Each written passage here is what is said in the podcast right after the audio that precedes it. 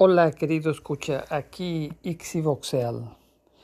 Tenía la intención de dedicarle el mes de agosto al tema de la bomba atómica y de hecho he estado investigando el tema, pero la violencia local me distrae. Estadísticamente la violencia alcanza niveles de guerra, de un estado de guerra civil. Y si sumamos muertos y desaparecidos resultan cientos de miles superando países que formalmente están en una situación bélica. Se me ha alargado hablar sobre el tema, se me dificulta porque como ya lo comenté en el caso del asesinato de Hipólito Mora, no quiero quedarme ni en el morbo ni en la desesperación. Por lo menos aclarar ideas y buscar avenidas de acción, motivar a alguien al bien común. En México han sido reportadas como desaparecidas más de 290 mil personas entre 1962 y el, el mes de agosto de 2023. Ya más de 1.110 personas han sido reportadas como desaparecidas durante el gobierno de Manuel Andrés López Obrador. Es decir, en el régimen de abrazos en algún lugar de México desaparece una persona cada hora, todos los días. Es natural que ante la magnitud del problema nos volvamos insensibles, pero la capacidad de indignación es un recurso que no debemos perder.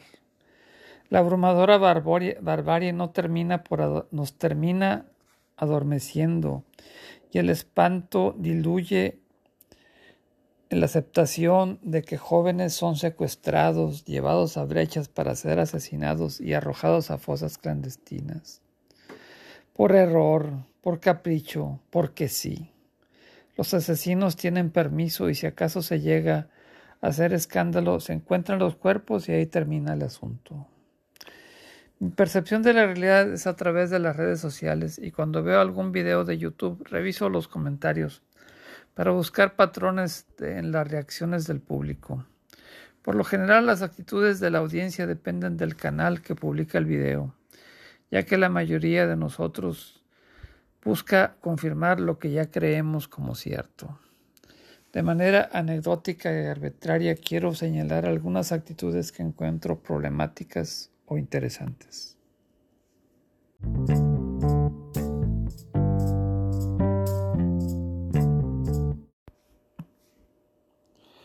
Una actitud que encuentro mezquina, pero desgraciadamente muy prevalente, es culpar a la víctima.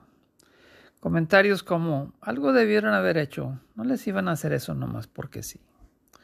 Como si fuera justificable lo injustificable. O peor aún, se deberían haber quedado en su casa.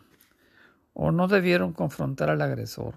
Por supuesto, la prudencia y la mesura son políticas sensibles y recomendables, pero la vida requiere iniciativa. No debemos restringir nuestro hablar y hacer solo por miedo, dejar que triunfe el terrorismo. Es muy triste que no podamos ni siquiera contestar el teléfono con tranquilidad por miedo a ser extorsionados. Es muy triste que los negocios de cualquiera, hasta el vendedor de paletas de la calle, tenga que pagar derecho de piso, que el mismo gobierno pague derecho de piso. No solamente los niños juegan a ser asesinos y maleantes, y en las fiestas las canciones de moda exaltan como romántico y virtuoso la violencia, violencia criminal, sino que la violencia permea ya la vida de todos.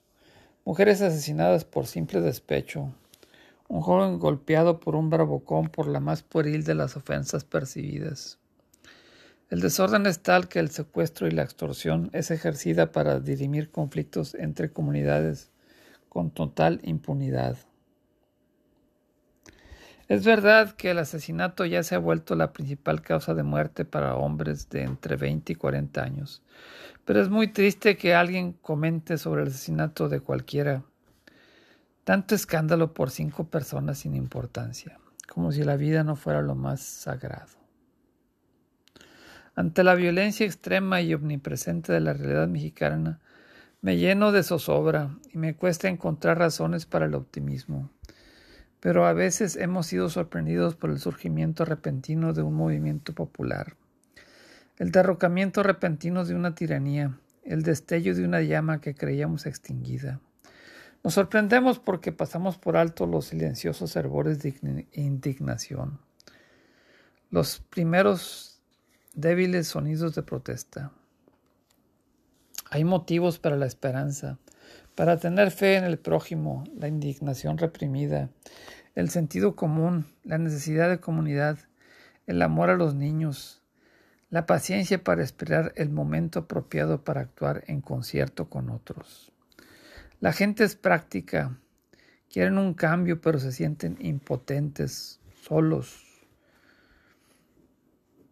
No quieren ser la brisna de hierba que sobresale de las demás y es talada.